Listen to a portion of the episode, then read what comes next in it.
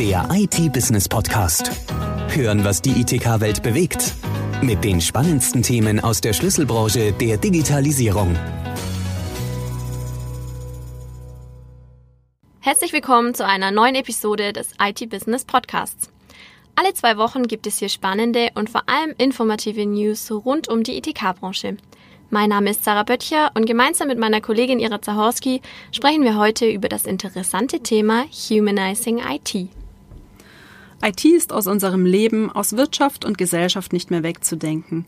Programmierer versuchen sie immer menschlicher zu gestalten, um die Akzeptanz zu erhöhen und die Nutzung komfortabler zu gestalten. Und auch Nutzer haben einige Erwartungen an neue Technik. Unter dem Schlagwort Media Equation sprechen wir den Geräten sogar Emotionen zu, erwarten ein Mitdenken und unterstellen boshaftes Verhalten. Oder wer hat nicht schon einmal seinen PC verdächtigt, absichtlich abzustürzen, natürlich bevor man die Arbeit gespeichert hatte. Jens Leuke, General Manager Dach bei dem Softwareanbieter Freshworks, wird uns in der heutigen Podcast-Episode verschiedene Einblicke in das Thema Humanizing IT geben. Hallo Herr Leuke, schön, dass Sie Zeit für uns haben ganz generell, wieso vermenschlichen wir denn Technik? Ja, Frau Betsche, äh, freut mich, dass wir uns heute hier treffen. Eine sehr, sehr interessante Frage. Ich würde sie so beantworten, dass der Mensch und die Technik immer mehr zusammenkommen. Technik wird immer mehr ins das alltägliche Leben integriert. Äh, fast alle Aspekte des, des normalen Lebens sind äh, mit Technik eigentlich bestückt. Man wacht auf, man schaut zuerst aufs Handy, man, man bedient Alexa. Das äh, Auto ist ohne Navigationssystem auf dem, auf dem Weg zur Arbeit oder in den Urlaub gar nicht mehr wegzudenken. Und man sitzt den ganzen Tag am Computer und schaut immer wieder aufs Smartphone. Eine interessante Statistik da von, von Statista sagt zum Beispiel, dass äh, die Jugendlichen im Alter von 18 bis 24 Jahren oder auch junge Erwachsenen und 50 Mal am Tag auf ihr Handy schauen. Wenn ich so eine Durch, Durchsetzung des Alltags einfach mit Technik habe und je intensiver sich die, die Menschen damit beschäftigen, geben teilweise Menschen der Technik sogar Namen, ja, wie das äh, auch mit, mit Tieren der Fall ist. Man, man schreibt der Technik auch eine gewisse Eigenschaften zu. Die Alexa ist die schlaue Alexa zum Beispiel, ja, weil sie sehr, sehr viele Fragen beantworten kann. Und äh, es entsteht bei vielen Menschen einfach das Gefühl, dass Technik sich vielleicht auch wie ein, ein Lebewesen äh, verhält. Ja. Persönlich äh, kann ich sagen, zum Beispiel, wir haben unserer Kaffeemaschine einen, einen italienischen Namen gegeben, weil sie gehört einfach zur Familie. Wir trinken gerne Kaffee. Und ähm, das, deswegen äh, ist es einfach die, äh, die italienische Kaffeemaschine. Ja. Äh, man taucht also in die Technologie äh, sehr, sehr, sehr, sehr ein und ähm, auf diesem Grund heraus ist einfach die, die äh, Erfahrung, die Menschen, die äh, Technik nutzen, heutzutage sehr, sehr wichtig. Also äh, bei der Entwicklung von Technik, Inkludierung in, in den Alltag ist das, das Gefühl sehr wichtig, äh, was, was Menschen haben. Es sollen sich nicht um eine leblose Technik handeln, äh, also irgendwie wie vielleicht eine Dusche, äh, sondern äh, es ist ein funktionales Werkzeug. Es ist, es ist ein Begleiter, ähm, ein Unterstützer, der hilft, auch Arbeit und Beruf zum Beispiel optimal zu verbinden, in richtiger Balance zu finden.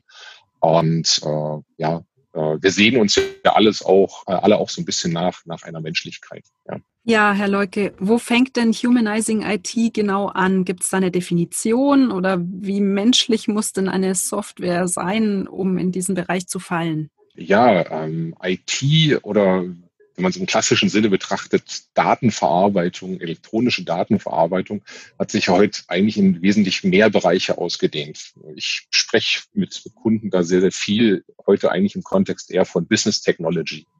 Also die Gesamtheit von Systemen und Software, die mich in der Lage versetzt, ein Unternehmen zu betreiben, mit Kunden und äh, Partnern in Kontakt zu treten. Das Ganze jetzt also zu vermenschlichen, ist im Prinzip den Anwender in den Mittelpunkt zu stellen der, äh, dieser Technik, der Informationstechnologie oder Business Technology. Es steht die Usability ganz klar im Vordergrund. Zum Beispiel, wie können Daten eingegeben werden? Sind sie einfach zu lesen, zu verarbeiten?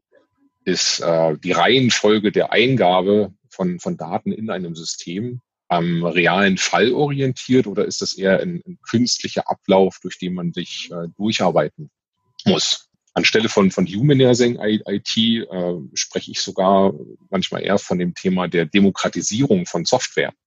Ja, die User sollen entscheiden, welche Software sie in ihrem Arbeitsalltag entlastet. Ja, nicht, nicht nur der Manager, welche Reports möchte ich daraus ziehen, sondern eben auch, was sind Nutzergewohnheiten?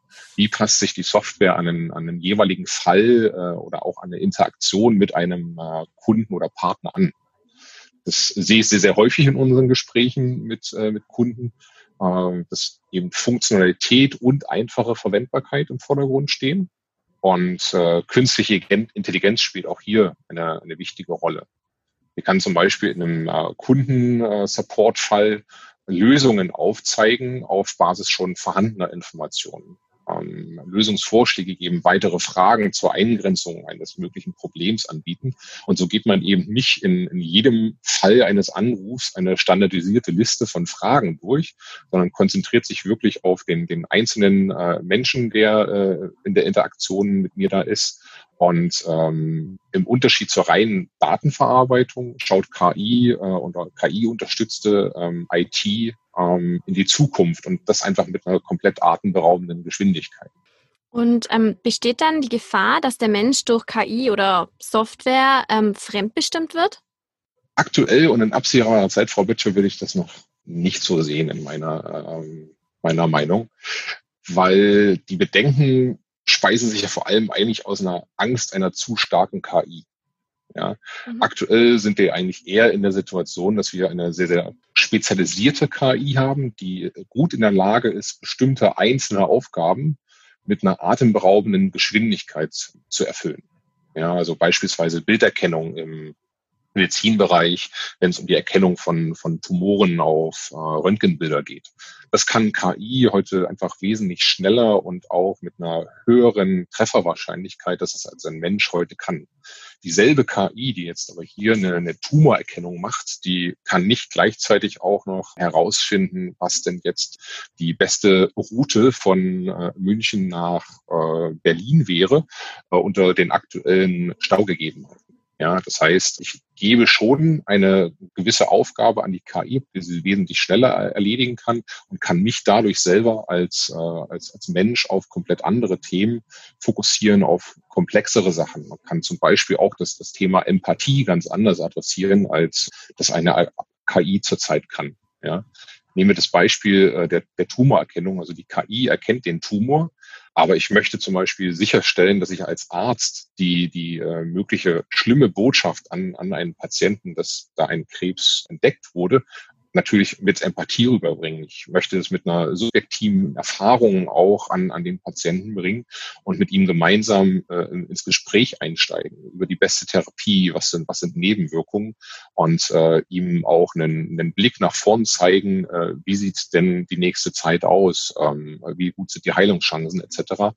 Und äh, dazu brauche ich einfach eine Empathie, die ich derzeit nur als, als Mensch einfach geben kann. Und äh, wie sieht es mit der Abhängigkeit aus? Also Sie hatten ja vorhin schon gesagt, man gibt quasi äh, viele Aufgaben an die KI ab. Äh, das heißt aber selber merkt man sich weniger, denkt vielleicht auch weniger. Und es gibt ja auch die physische Abhängigkeit, also Handysucht oder dieses äh, Phantom-Vibrationssyndrom. Das muss man natürlich auf jeden Fall kritisch betrachten. Handysucht ist aus meiner Sicht oder das Phantomvibrationssyndrom nicht komplett in einem Zusammenhang mit einer KI oder Technik im Allgemeinen zu sehen, sondern es ist am Ende der, der einzelne Mensch mit seinem tatsächlichen Verhalten. Ja, die, die Auswirkungen, die grundsätzlich der, der Umgang des, des Menschen mit einer Technik hat, sind äh, aus meiner Sicht von Risiken, aber eben auch sehr, sehr vielen Chancen begleitet. Natürlich ich muss mir weniger merken, weil ich einfach eine, eine, eine, Technik habe, die mich dabei unterstützt. Aber genau das ist ja auch eine, eine, eine Riesenchance. Also äh, sich Sachen zu merken, ist unglaublich zeitintensiv.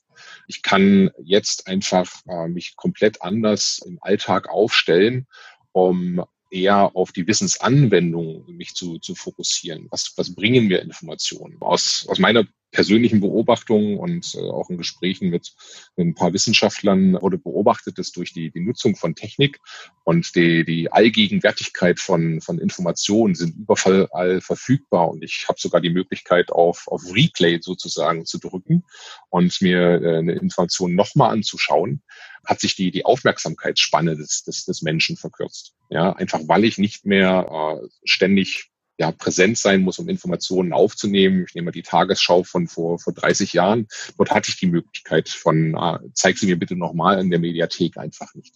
Ja. Auf der anderen Seite, wenn wir nochmal auf die, die Chancen der, der Technologie schauen, ist der Nutzen äh, von der Technologie natürlich äh, sehr, sehr hoch und dass man heutzutage auch gar nicht mehr darauf verzichten will. Auch Technologie, die in den vergangenen Jahrzehnten oder Jahrhunderten entwickelt wurden, wie Waschmaschine, Kühlschrank, Auto. Natürlich macht man sich auch davon abhängig, dass ein Kühlschrank Sachen kühlt, aber ich möchte heute darauf nicht mehr ver verzichten.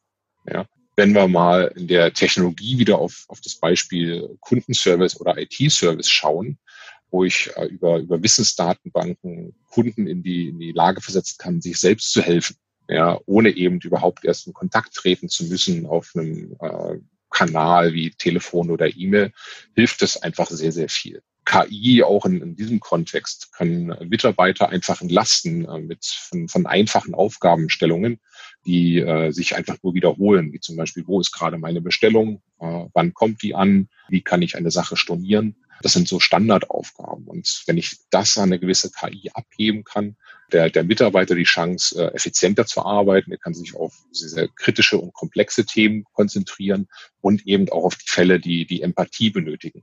Ja, was ich an der Stelle auch noch ergänzen möchte, dass diese ähm, Durchdringung der Technik von, äh, von dem Alltag der Menschen natürlich auch das, das Anforderungsprofil an, an Mitarbeiter sehr, sehr stark verändert. Ja, ich habe heute äh, komplette an, andere Anforderungen auf dem Arbeitsmarkt, wo es nicht um das Anhäufen von Wissen geht, sondern um die Anwendung. Ich brauche digitale Kompetenzen, ich brauche Kompetenzen im Umgang mit, mit Daten, äh, am Ende auch mit KI, was eben auch Universitäten und Schulen sehr, sehr stark in den Vordergrund stellen müssen zukünftig. Apropos Entlastung des Users, welche Einsatzbereiche von vermenschlichter IT gibt es denn im Business bereits?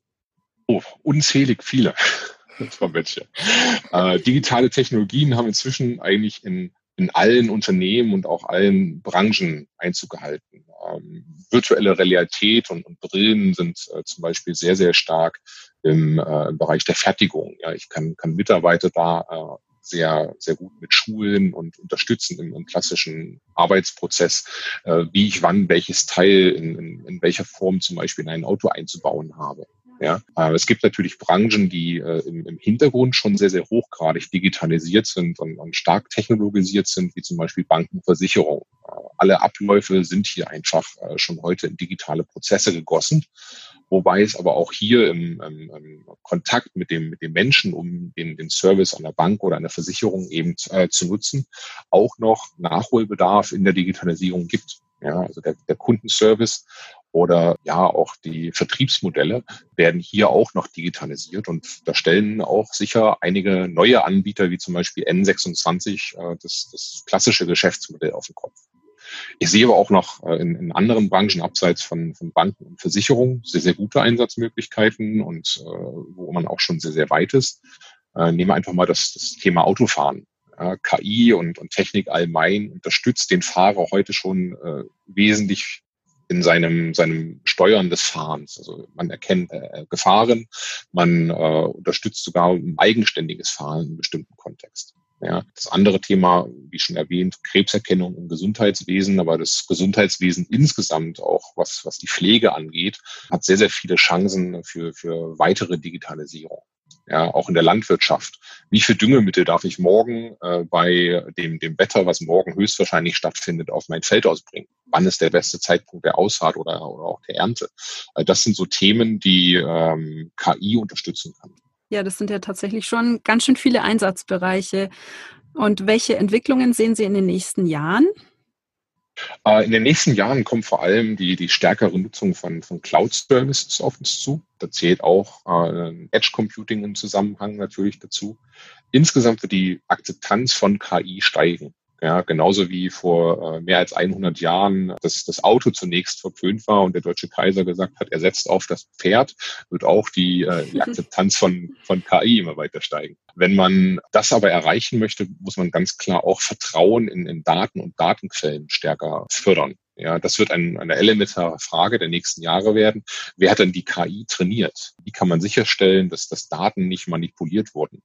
Auch ethische Fragen müssen im, im Kontext der, der KI und der weiteren Technologisierung ähm, aufgenommen werden. Ganz klar zum Beispiel beim Autofahren. Äh, dort müssen Entscheidungen getroffen werden, fahre ich jetzt nach links oder fahre ich nach rechts, wenn eine Gefahr vor mir droht. Und da gibt es mögliche Auswirkungen aus meiner Sicht ganz klar die äh, KI auch im äh, Bereich Kundenservice, IT-Service wird äh, mehr und mehr in den, äh, in den Vordergrund kommen. Eben die, die Kommunikation, Interaktion mit dem, dem Kunden, mit äh, dem, dem Anwender zu, zu steigern, äh, zu verbessern dadurch und auch unmittelbarer zu machen. KI bietet Chancen, einfach eine, eine, eine höhere Servicequalität zu erreichen.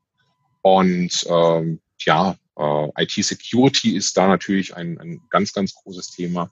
Äh, man muss Hackern immer einen gewissen Schritt voraus sein, aber auf der anderen Seite eben auch viele, viele Chancen im Bereich der, der Spracherkennung und einfach besseren Benutzererfahrung. Aber sowas wie äh, Androiden äh, sehen Sie noch nicht in der Zukunft? Äh, Androiden persönlich sehe ich in der, der unmittelbaren Zukunft noch nicht. Ich würde, würde aber sagen, wie man äh, heutzutage von, von Digital Natives spricht, wird man sicherlich auch über die nächste Generation vielleicht auch von Robotic Natives sprechen. Ja, dass äh, eben der äh, Einsatz von, von Bots, von künstlicher Intelligenz für die Generation, die, die, die heute aufwächst, jetzt in den nächsten Jahren vielleicht auch geboren wird, komplett normal sein wird. So wie für uns heute die, die Nutzung von, äh, von WhatsApp oder ähm, anderen Chatmöglichkeiten und, und Social Media komplett normal ist. Ja, da darf man ja gespannt sein, was da noch alles passiert. Vielen Dank, Herr Leuke, dass Sie Zeit für uns hatten. Gerne, Frau Böttcher, und ich wünsche Ihnen noch einen schönen Tag. Ja, Sarah, für uns als Science-Fiction-Fans ist das ein spannender Ausblick. Raumschiff Enterprise war schon zur Kinderzeit meine Lieblingsserie und einen Androiden wie Data tatsächlich mal in Real Life zu erleben, wäre natürlich toll.